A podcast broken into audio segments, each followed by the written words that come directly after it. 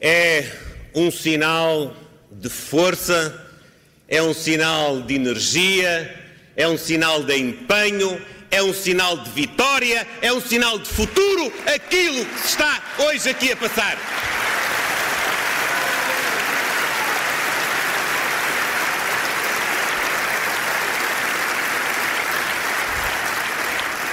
Caras e caros amigos, caras e caros portugueses, façamos um exercício de honestidade. Vamos abstrair-nos daquilo que dizem aqueles que servem um interesse partidário ou económico e que, portanto, falam por interesse próprio. Vamos exigir a todos honestidade. É ou não verdade que há muito tempo não havia uma liderança política que conseguisse juntar, agregar e fazer convergir tanta capacidade como aquela que se reúne aqui hoje.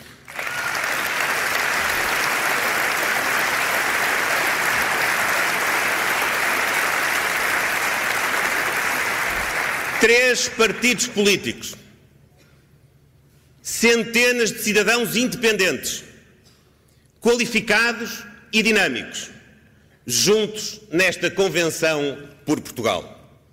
Juntos pelo futuro, juntos pela ambição, juntos pelo inconformismo, mas, sobretudo, juntos para fazermos entrar em funções um novo governo que vai transformar para melhor a vida de Portugal e dos portugueses.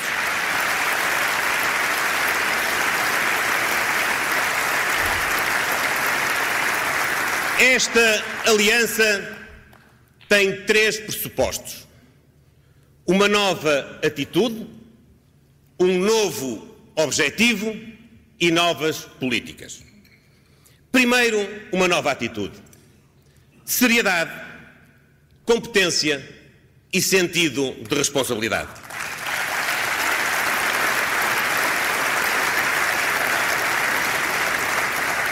A seriedade leva-nos a não prometer aquilo que sabemos que não podemos cumprir.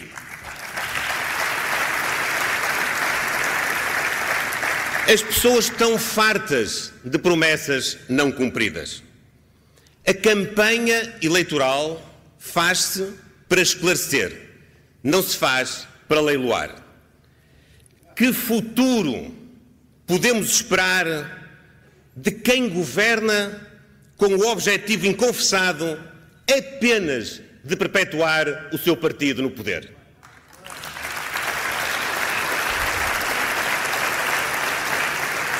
De quem diz querer fazer hoje o que não fez ou não quis fazer nos últimos oito anos. Não é credível. Como não é credível prometer tudo a todos e enganar as pessoas de forma intencional e imatura. É preciso, de facto, uma nova forma de fazer política. Não é preciso uma política que se diz nova, mas traz consigo a velha forma de enganar as pessoas.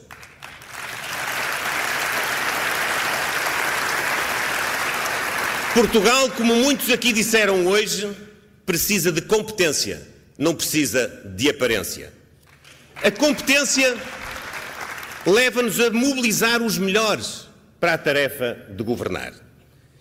Como já fizemos esta semana, quando mobilizamos uma equipa do melhor que há na nossa academia, nas nossas empresas, na vida pública, ao nível dos economistas. E como fizemos aqui hoje, juntando pessoas com qualificações diversas, mas sempre na linha do melhor que há em Portugal. Nós quisemos e queremos trazer para a vida pública, para aquilo que é mais importante, que é tratar da vida de todos, os melhores, os mais dinâmicos, os mais capazes, aqueles que têm mais competência.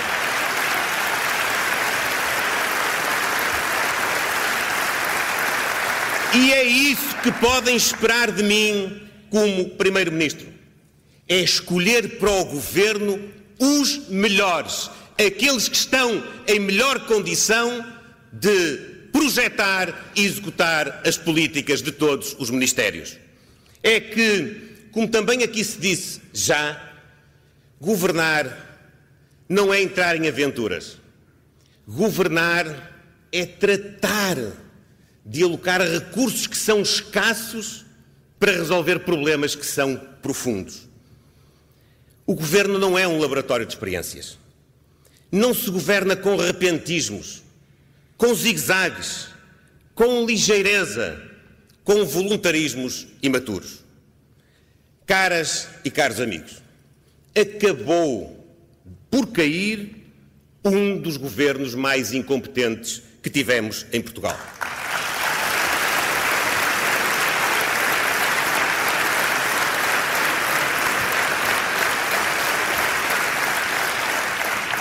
ruiu por dentro, autodestruiu-se.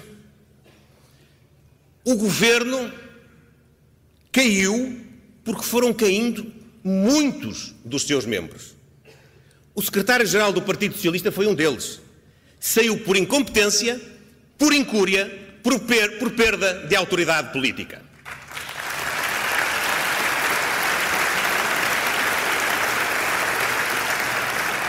Os portugueses sabem, portanto, qual é a opção que tem o Partido Socialista. E sabem tam também cada vez mais qual é a opção que têm da alternativa que nós, nesta aliança, protagonizamos. Repito, faremos da competência o nosso compromisso de honra. O sentido. O sentido de responsabilidade conduz-nos a uma nova ambição para Portugal. Temos de exigir, todos, temos de exigir a nós próprios dar o máximo. O máximo de esforço e de coragem. Com realismo, mas com ousadia. Não podemos adiar o país e perder gerações. Sá Carneiro disse um dia que Portugal era um país em que os mais velhos não tinham presente e os mais novos não tinham futuro. A frase é antiga, mas a sua mensagem é atual. Primeira referência a Sá Carneiro no discurso de Luís Montenegro. Temos de dar aos mais velhos, pensionistas e reformados, a atenção e a solidariedade que merecem. As minhas raízes, a minha experiência de vida, a minha formação humana, académica e cristã permitem-me dizer de forma simples, sincera e com todo o compromisso o seguinte: esta é a altura de nos reconciliarmos com os pensionistas e os reformados de Portugal. Montenegro a dizer que se quer reconciliar com os eh, pensionistas portugueses. Sei bem que muitos têm as suas dúvidas e mesmo algum receio em apostar em nós. Não vou discutir as razões pelas quais isso possa acontecer. O que vou é dizer de uma forma muito clara que os valores do humanismo, da dignidade, da solidariedade que nós temos nesta candidatura, que eu tenho como alicerce das minhas convicções políticas, serão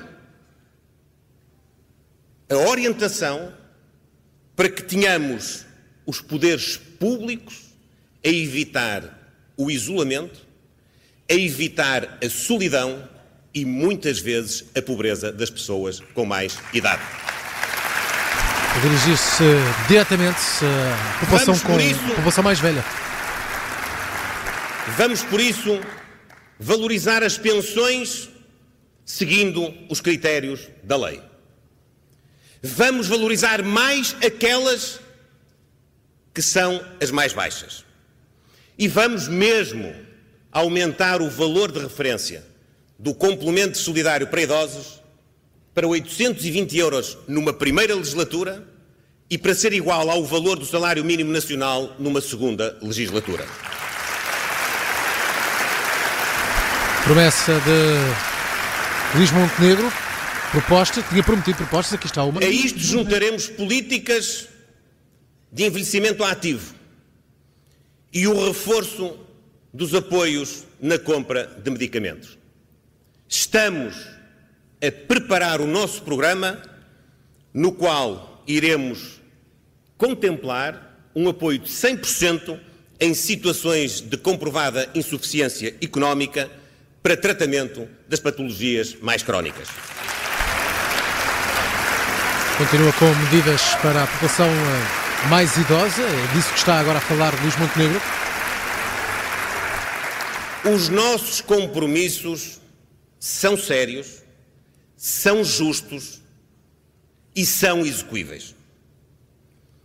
Da mesma maneira, já agora, que foram noutros governos, que já aqui foram lembrados, de Francisco Sá Carneiro a Francisco Pinto Balsemão, de Durão Barroso e Santana Lopes a Pedro Passos Coelho. Mas a história democrática de Portugal registra nos governos do professor Cavaco Silva a maior valorização de sempre da capacidade e do rendimento dos pensionistas e reformados em Portugal com a atribuição do 14º mês. E eu só lembro isto para dizer que nós estamos aqui com o nosso legado porque vamos fazer e materializar as nossas intenções e os nossos compromissos com o mesmo sentido de responsabilidade. Caras e caros amigos, se há desafio para enfrentar e vencer no nosso país, é o de dar futuro aos nossos jovens. Praticamente todas as intervenções, mesmo todas as intervenções, elencaram este desafio.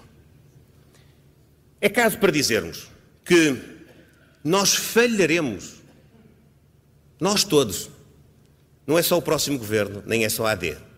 Nós, Portugal, falhará enquanto nação se não dermos rapidamente aos jovens de Portugal mais oportunidades profissionais, melhores salários e o orgulho no país para ficarem cá a ajudar a fazer crescer Portugal e a dar condições de vida àqueles que mais precisam. Fala agora dos mais uh, Nós jovens. temos mesmo de parar a fuga do nosso talento para o estrangeiro. Nós precisamos de alimentar e reter a energia, a força criadora, o empreendedorismo da nossa juventude. Nós temos de acabar, eu não quero exagerar, mas é preciso sinalizar isto. Nós temos de acabar com este autêntico crime social que é não conseguirmos fixar em Portugal os nossos jovens e não tirarmos deles o fruto do esforço que eles próprios tiveram quando se qualificaram. Medidas para os mais jovens tem sido de facto um tema central nesta convenção da AD ao longo de todo o dia. Esta já não é uma questão partidária, é mesmo um desígnio nacional. E deixem-me dizer-vos uma outra coisa. É um desígnio por todas as razões, e como aqui lembrou a doutora Leonor Beleza, também por uma questão de igualdade de oportunidades. Os jovens portugueses têm direito a ter uma vida ao lado das suas famílias e dos seus amigos. Os pais e os avós de Portugal têm direito a ter uma vida com os seus filhos e os seus netos por perto. Nós temos direito a manter esta alma, esta chama de identidade que são as pessoas, são a nossa comunidade, são o nosso maior valor, são a nossa maior riqueza. Sala novamente de pé para aplaudir Luís Montenegro, que fala agora sobre os mais jovens, Por sobre a necessidade de reter talento. Uma taxa de IRS máximo de 15% para os jovens até aos 35 anos. Por isso nós propomos a isenção de IMT de imposto de selo na aquisição da primeira habitação. Por isso nós propomos a garantia do Estado na parte necessária a assegurar um financiamento bancário de 100% do valor da aquisição para os jovens em Portugal.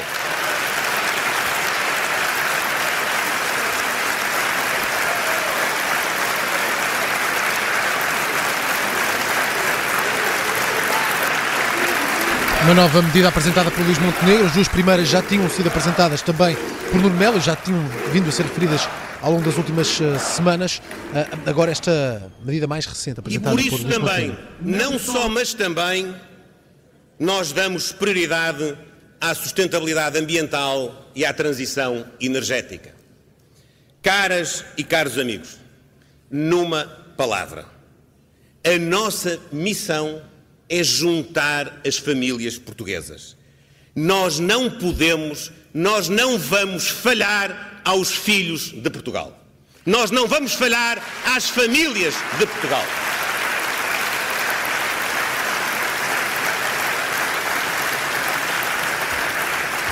E também não falharemos às mulheres portuguesas, que ainda continuam a ver o seu trabalho menos valorizado que o dos homens que prejudicam muitas vezes as suas carreiras profissionais por dificuldades de as conciliarem com a vida familiar, que têm sido lançadas na insegurança e na intranquilidade causadas pela, instabilidade nas urgências de obstetrícia e de pediatria. Eu não combinei com a doutora Leonor Beleza, mas este assunto está nas prioridades da AD está nas prioridades do próximo governo, porque nós não podemos aceitar que as mulheres portuguesas estejam intranquilas, inquietas, sem saber se vão ter o atendimento nos hospitais quando têm necessidades urgentes e prementes. Nós não podemos aceitar uma situação destas em Portugal. Novamente sala de pé, já com bandeiras de Portugal também entre alguns dos militantes que vão sendo assinadas Caras em cada e caros amigos, 50 anos depois do 25 de Abril e 40 anos depois da nossa, do nosso processo de adesão à União Europeia, é mesmo a altura de nós mudarmos o chip. Nós temos de mudar a nossa mentalidade.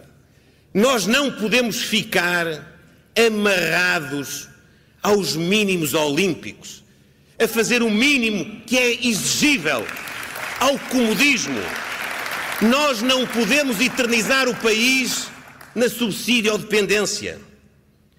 O projeto socialista nivela por baixo e quer efetivamente o máximo de portugueses a ficarem subsídio ou dependentes do Estado. Mas o pior do projeto socialista é que também querem que Portugal fique nesse ciclo vicioso de ficar subsídio dependente da Europa. E nós não nos resignamos a essa fatalidade. Isso não é uma fatalidade. Criticar uma gestão do país sustentada em fundos europeus e dizer que quer fazer diferente, Luís Montenegro. Ainda sala de pé a aplaudir já com essas bandeiras de Portugal. Portugal precisa de correr, de aproveitar efetivamente as oportunidades para um dia ser contribuinte líquido da União Europeia. Nós não podemos ser eternamente aqueles que estão sempre à espera só de ser elegíveis para receber uma ajuda. Isso é pouco. Essa cultura de pouquinho nós temos de erradicar de Portugal.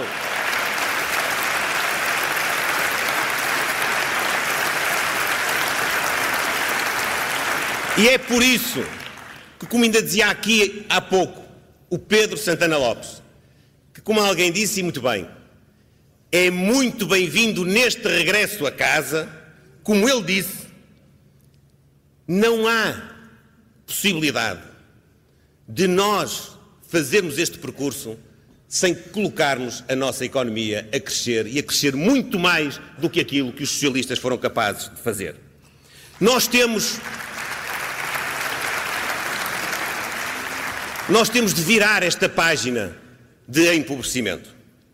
Temos de desbloquear o país dos constrangimentos que as empresas, que a sociedade sente na criação de riqueza. E também, como lembrou aqui o Carlos Moedas, fiéis aos nossos princípios e aos nossos valores. À livre iniciativa, à valorização do trabalho, à dignidade da pessoa, à igualdade de oportunidades, no fundo, ao humanismo. Reafirmei esta semana uma das nossas grandes prioridades estratégicas, de que vos falou hoje de manhã também o Nuno Melo. Baixar a carga fiscal baixar os impostos sobre o rendimento do trabalho das pessoas e das empresas. Baixar o IRS é fundamental para revigorar a classe média. E não há um país desenvolvido se não houver uma classe média forte, pujante, com meios, com instrumentos e com o retorno do seu esforço e do seu trabalho. Referido agora à redução da carga fiscal, este tema também já abordado de manhã por Nuno Melo reduzir o IRS em todos os escalões. E é preciso também aumentar a produtividade em Portugal.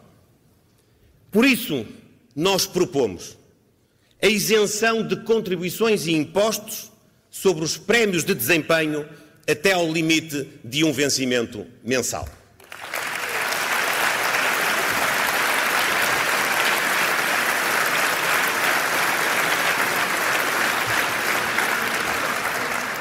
Este 15 mês não tributado representa a ideia de que vale a pena fazer mais e melhor e de que o mérito é premiado. Da mesma maneira,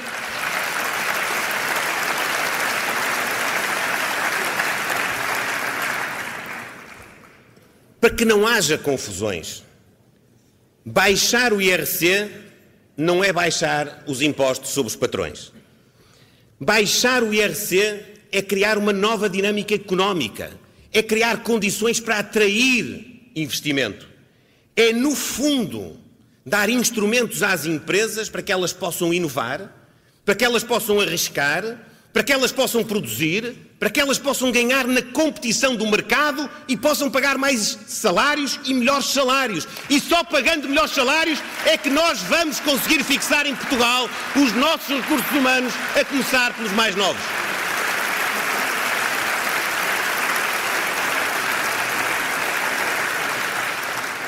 Eu sei, o meu adversário direto é contra a baixa de impostos nisso está a ser coerente. Não é um daqueles casos onde ele promete fazer o contrário daquilo que fez, nem é um daqueles casos onde, de repente, ele diz exatamente o contrário daquilo que dizia antes. É mesmo claro. E os portugueses devem saber. Nós entendemos a descida dos impostos fundamental para dar melhor capacidade à classe média, para dar maior rendimento e, portanto, melhores salários às pessoas, para elas poderem ter aqui os seus projetos. E também defendemos menos impostos sobre as empresas para haver mais investimento, para haver mais inovação, para haver mais competitividade das nossas empresas. E o Partido Socialista acha o contrário. Acha que se devem fazer outras coisas que não isto. É, portanto, importante que os portugueses saibam que o Partido Socialista e o seu candidato querem subtrair às pessoas, às famílias e às empresas o máximo de impostos. Mas querem fazer isso para quê? A história não pode ficar a meio. Querem fazer isso para depois as amarrarem aos subsídios e às ajudas.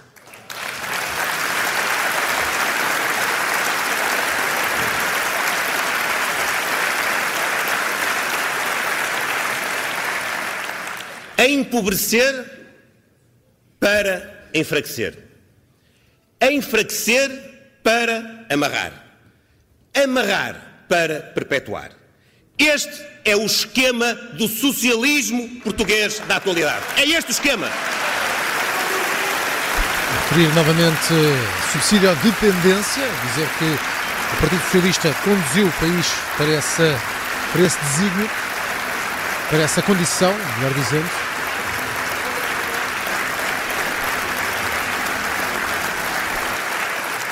De um lado, este socialismo é um esquema de pobreza, de estagnação e de infelicidade.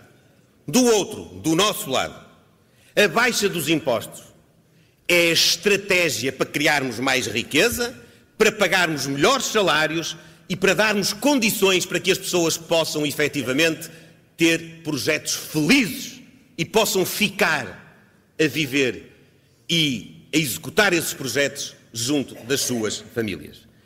Esta diferença é aquela, ou é uma das que mais está hoje, de forma evidente, na soberania que o povo terá de escolher. Eu já nem vou dizer quem é que tem razão.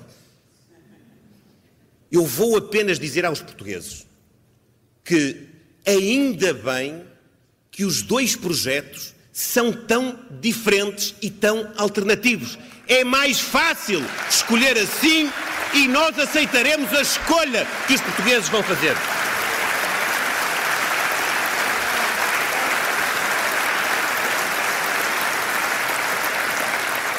No nosso caso, da Aliança Democrática, esta escolha é instrumental.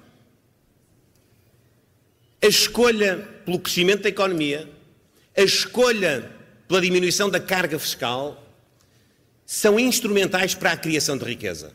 E a criação de riqueza é, por sua vez, instrumental para nós promovermos e alcançarmos a justiça social. Aquilo que nós temos hoje, com esta governação de oito anos, onde todas as oportunidades foram dadas ao Partido Socialista, aquilo que nós temos hoje como resultado, de facto, devia fazer corar de vergonha qualquer pessoa que é ideologicamente de esquerda.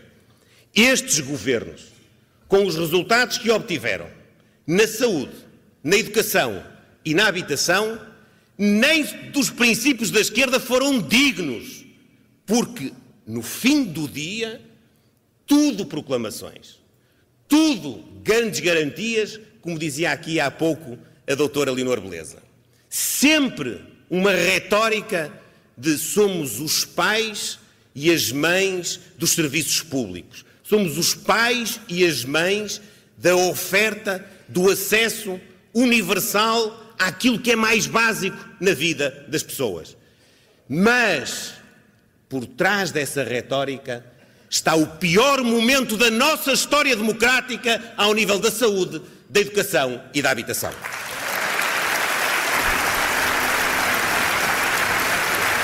Alinhar problemas que deixa a governação socialista, diz eh, Luís Montenegro.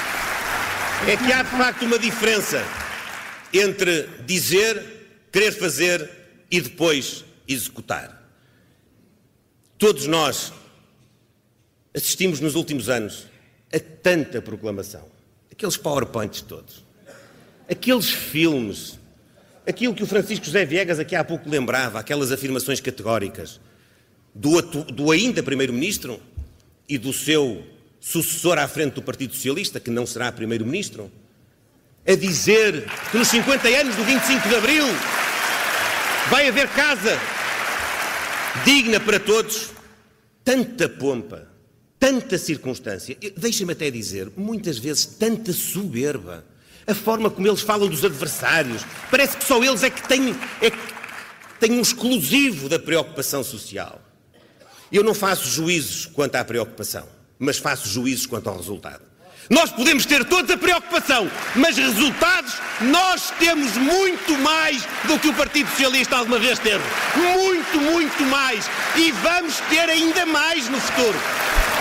Puxar dos eh, galões, diz Montenegro, e a puxar também para esta sala do Centro de Congressos do Estoril, novamente completamente de pé, está completamente cheia. Por isso, caras e caros portugueses, eu quero assumir já alguns dos compromissos que nestes domínios nós vamos executar com a legitimação que receberemos do povo no dia 10 de março. Eu não tenho medo, já agora, Pedro Santana Lopes, em complemento, eu não tenho medo do juízo dos portugueses. Pelo contrário, eu só quero governar na base da confiança dos portugueses. Eu quero governar na base da confiança dos portugueses. Eu não quero trair a confiança dos portugueses. Eu quero governar porque quero que as pessoas estejam com o governo.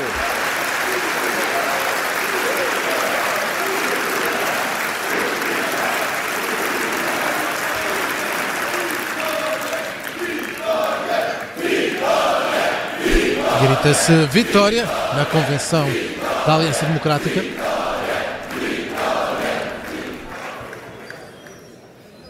Por isso, para além de todas as propostas que nós vamos apresentar de transformação estrutural do país, com a sensibilidade social, a consciência social de quem, mais do que apregoar quer materializar na vida concreta de cada indivíduo, de cada criança, de cada jovem, de cada mulher e homem em Portugal, nós assumimos, eu assumo aqui solenemente, que o próximo governo da Aliança Democrática vai aprovar nos primeiros 60 dias de exercício do seu mandato um plano de emergência para executar nos anos 2024 e 2025 na área da saúde. Mais uma promessa de Luís Montenegro, um plano de emergência para aprovar nos primeiros dias de governação. Plano dedicado à saúde. Com três eixos. O primeiro, no âmbito das consultas de medicina familiar, onde quero destacar o encurtamento dos prazos de marcação dessas consultas, a implementação da teleconsulta como alternativa ao atendimento presencial quando for possível e assegurar um enfermeiro e um médico de família recorrendo para esse efeito aos profissionais do Serviço Nacional de Saúde, a alguns profissionais que estão aposentados e que estejam disponíveis e também à capacidade do setor privado e do setor social.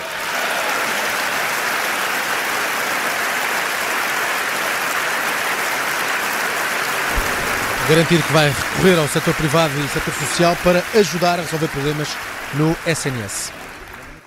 No âmbito das urgências, vamos redefinir a rede e o sistema de incentivos a todos os profissionais. E vamos efetivamente promover uma maior conjugação com os cuidados de saúde primários, onde queremos assegurar a consulta no próprio dia, o atendimento no próprio dia, quando se trata de uma doença aguda. É preciso, dentro desta reformulação, como disse há pouco, não perder de vista a situação que é hoje insustentável e inaceitável nas áreas da obstetrícia e da pediatria. Agora, medidas concretas para as urgências. Eh, propõe mudar mesmo, redefinir a forma como está organizada a rede hospitalar. Finalmente, ainda dentro de um plano de emergência e na circunstância das consultas e das cirurgias de especialidade, vamos atribuir automaticamente um voucher de consulta ou de cirurgia sempre que se atinja o tempo máximo de resposta garantido. Ou seja, sempre que esse tempo que está definido for ultrapassado uma hora, o utente recebe o voucher para escolher o prestador de serviço e para ir à procura da resposta que o Estado não conseguiu garantir. Vouchers para quem tiver de esperar mais do que uma hora do que o tempo médio de atendimento por um serviço no SNS. A proposta de Luís Montenegro, três eh, medidas para o setor da saúde, para a medicina familiar, para urgências e agora com esta proposta para dar vales aos utentes que quiserem disparar demasiado precisa tempo. de alterações estruturais que demoram mais tempo a implementar e também mais tempo a produzir efeito. Mas este plano de emergência tem uma meta traçada.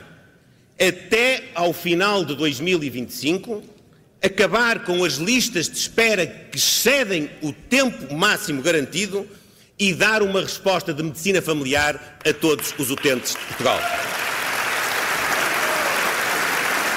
Mais uma garantia. Até 2025 acabar com as listas de espera que excedem o tempo máximo Na educação, também vos quero transmitir aos portugueses que nos mesmos 60 dias vamos encerrar o tema da recuperação integral do tempo dos professores, nos termos que já propusemos em setembro, quando não havia eleições.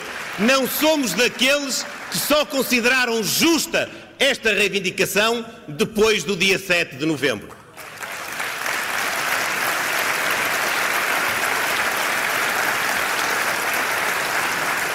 E reitero, isto não é uma resposta, ou não é pelo menos apenas uma resposta a uma reivindicação justa dos professores.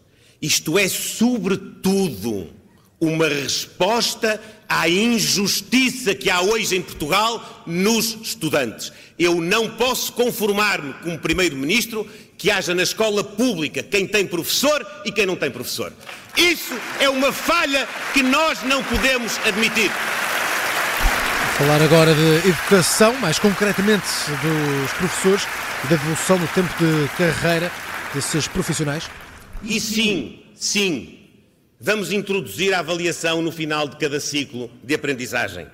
E sim,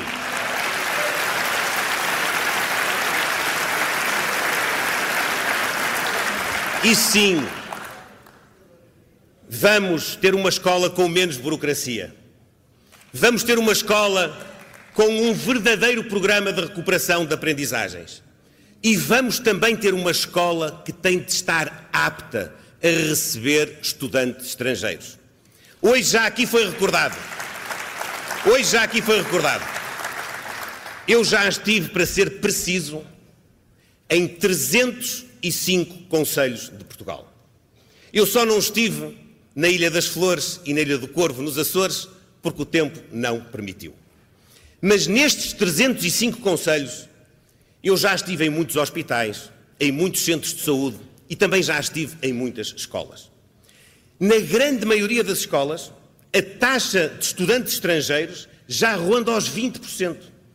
Mas as escolas não estão preparadas, não têm disponibilidade de instrumentos para o acolhimento que é necessário desta população estudantil.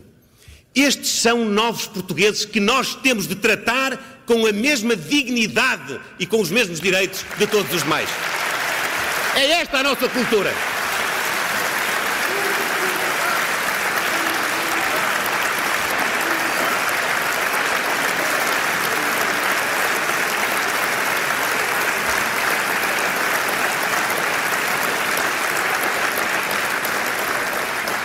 Finalmente, uma medida que é transversal do ponto de vista dos seus efeitos.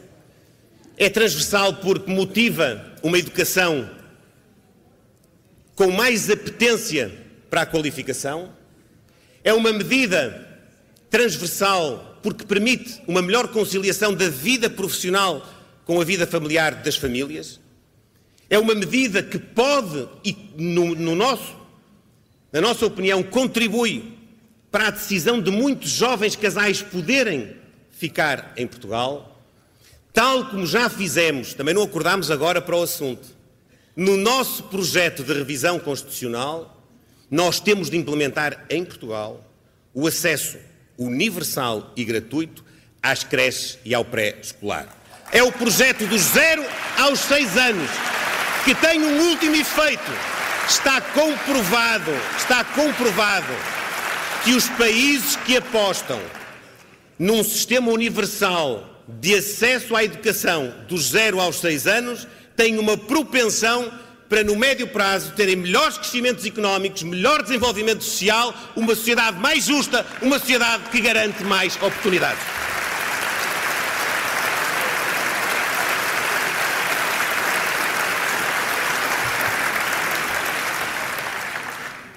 Uma última menção que queria fazer.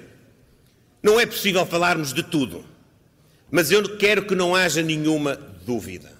Nós não vamos mesmo prometer tudo a todos. Mas vamos salvaguardar aquilo que é essencial. No caso das forças e serviços de segurança, eu não vou prometer agora qual é a valorização do seu estatuto remuneratório que vamos fazer. Mas vou assumir o compromisso de que a vamos promover. Eu vou assumir o compromisso de que o nosso governo vai encetar logo de início negociações com os representantes sindicais das nossas forças e serviços de segurança para podermos projetar com sentido de responsabilidade, com capacidade de cumprir os compromissos, a valorização do seu estatuto não só remuneratório, mas também das condições do exercício da respectiva atividade. Sou daqueles que não têm dúvidas. Nós precisamos de forças e serviços de segurança com autoridade, com valorização, que garantam a ordem pública, que garantam a nossa segurança e que sejam respeitados enquanto detentores da autoridade do Estado. Caras e caros amigos, portuguesas e portugueses, Termino dizendo-vos o seguinte: de mim, da Aliança Democrática, não esperem aventuras, nem esperem radicalismos. Não esperem mesmo que desata prometer tudo a todos. Nem esperem que, vá, que vamos criar a ilusão de decisões que depois não vamos tomar. Os últimos 25 anos já mostraram várias vezes que os exageros de hoje se pagam amanhã. Eu confio muito na sabedoria e na ponderação dos portugueses. Eu sei, eu sei que apesar de todas as tentativas, os portugueses não se vão deixar levar e enganar por jogadas de eleitoralismo infantil e pelo disfarce da incompetência recente. Eu sei que os portugueses estão muito mais atentos do que muita gente, às vezes, diz e afirma na esfera pública. Eu sei também que em cada português, em cada família, em cada instituição, em cada empresa, há muita capacidade e há muita vontade de fazer mais de produzir mais, de atingir melhores resultados. O problema de Portugal não está nos portugueses. O problema de Portugal nos últimos anos tem estado no governo ou na falta dele.